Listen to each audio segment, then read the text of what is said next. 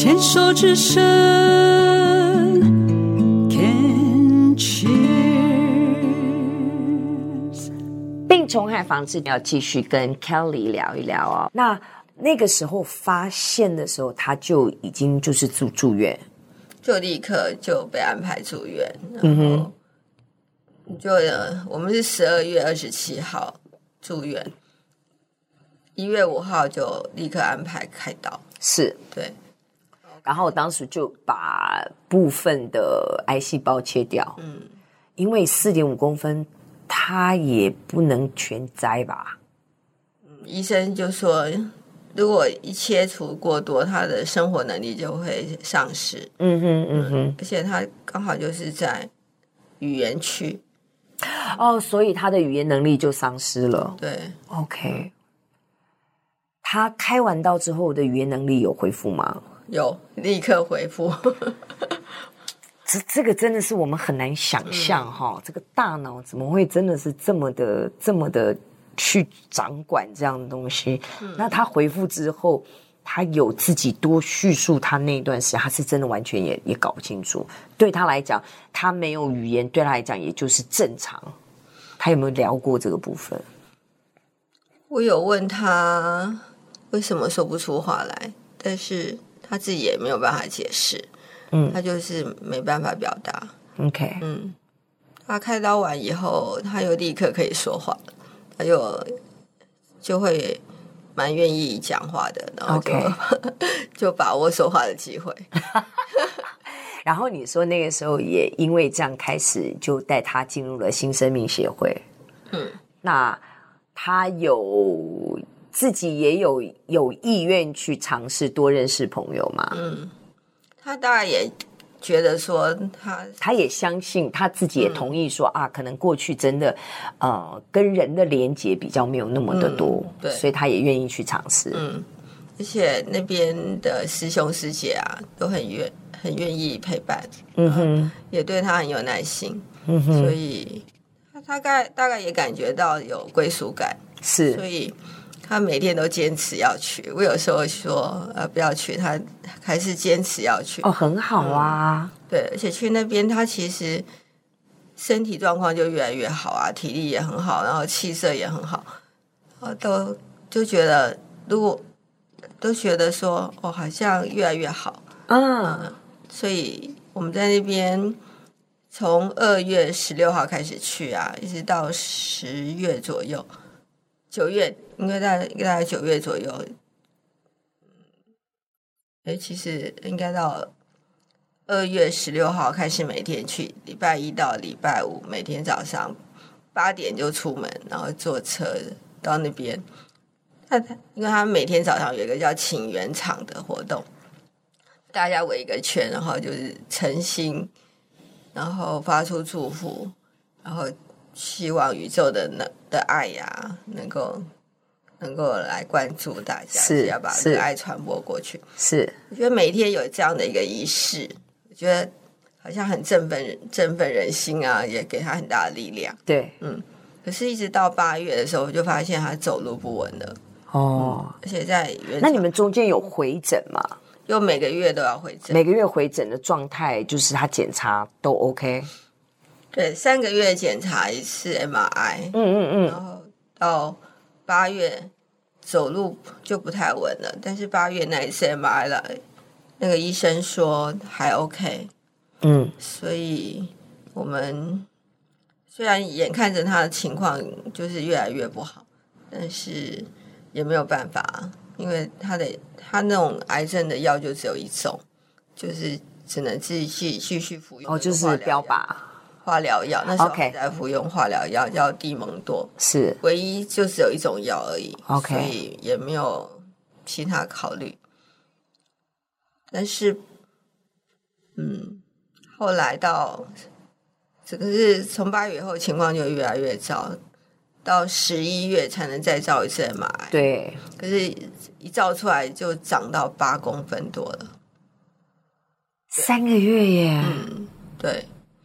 所以就之前好像可可能靠药物还有控制住，嗯，可是后来他失控以后就长很快，嗯，我我会好奇哦，回想那三个月，八月就是从七月到到十一月，我们就从七月想起来了，到十一月，在那一段时间，你认为先生在心态或者是生活上有任何的变化吗？还是完全没有？他就是还是一样乖乖的去行生命啊，然后就这样过日子。嗯、生活应该都是很正常，可是他他后来因为服用那个有一种叫做控制癫痫的药，叫做地拔碘，是我觉得不知道是因为他整个他从三月的时候开始去念那个佛教的广论啊。嗯，哦，广论开始接触一些佛法。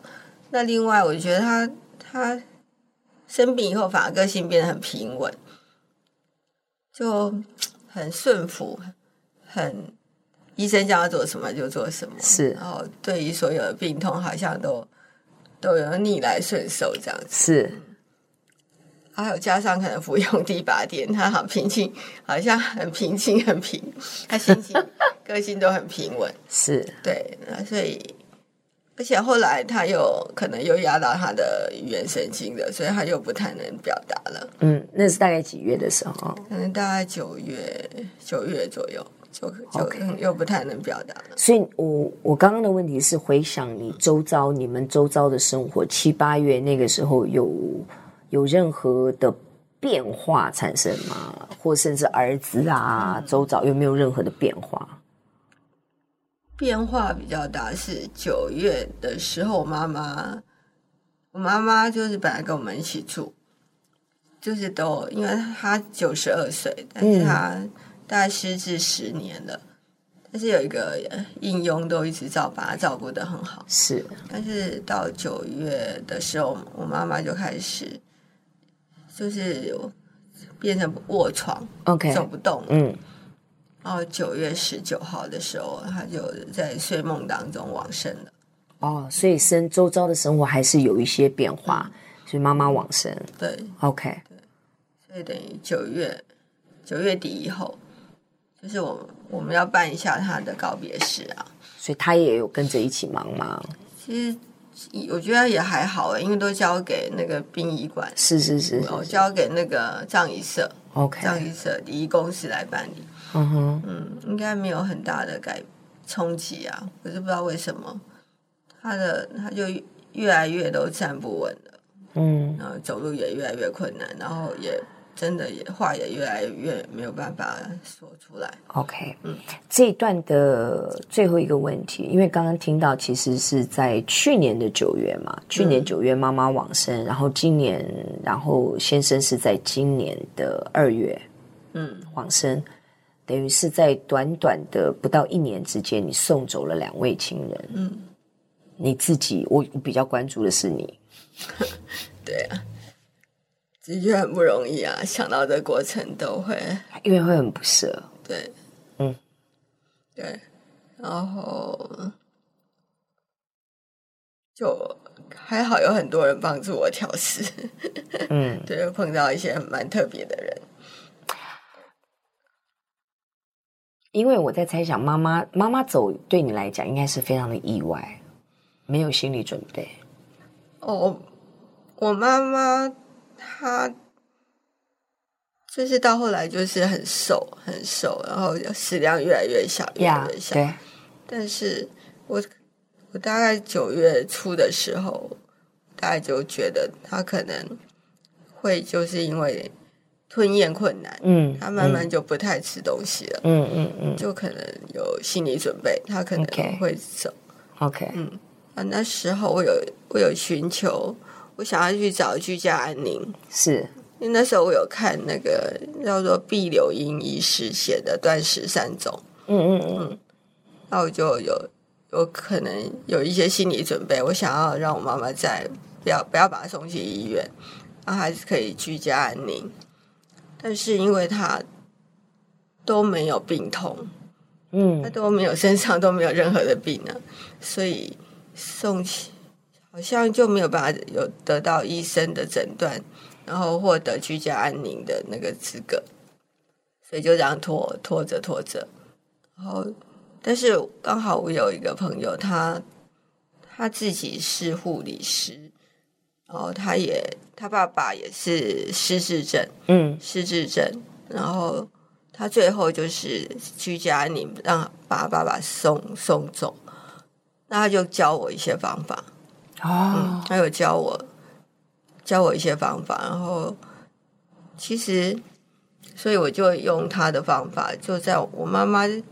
其实到后来，他就吃越来越少，越来越少，到最后就不能吞咽。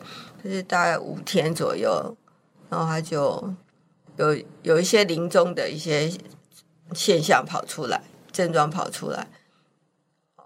我有我有姐姐跟弟弟，我有联络我姐姐跟弟弟，然后我们有好好跟他告别。OK，跟他做四道哈。OK，嗯，好。关于这个居家安宁的部分呢，我们在下一段哦，要继续跟 Kelly 好好的来聊聊，因为听起来就是你有去呃学习了一些一些呃技术也好，或者一些知识，然后也运用在自己的这个这个家人身上，所以我想后来先生的部分你也有也用用同样的方式这样子，那我们待会儿再来聊。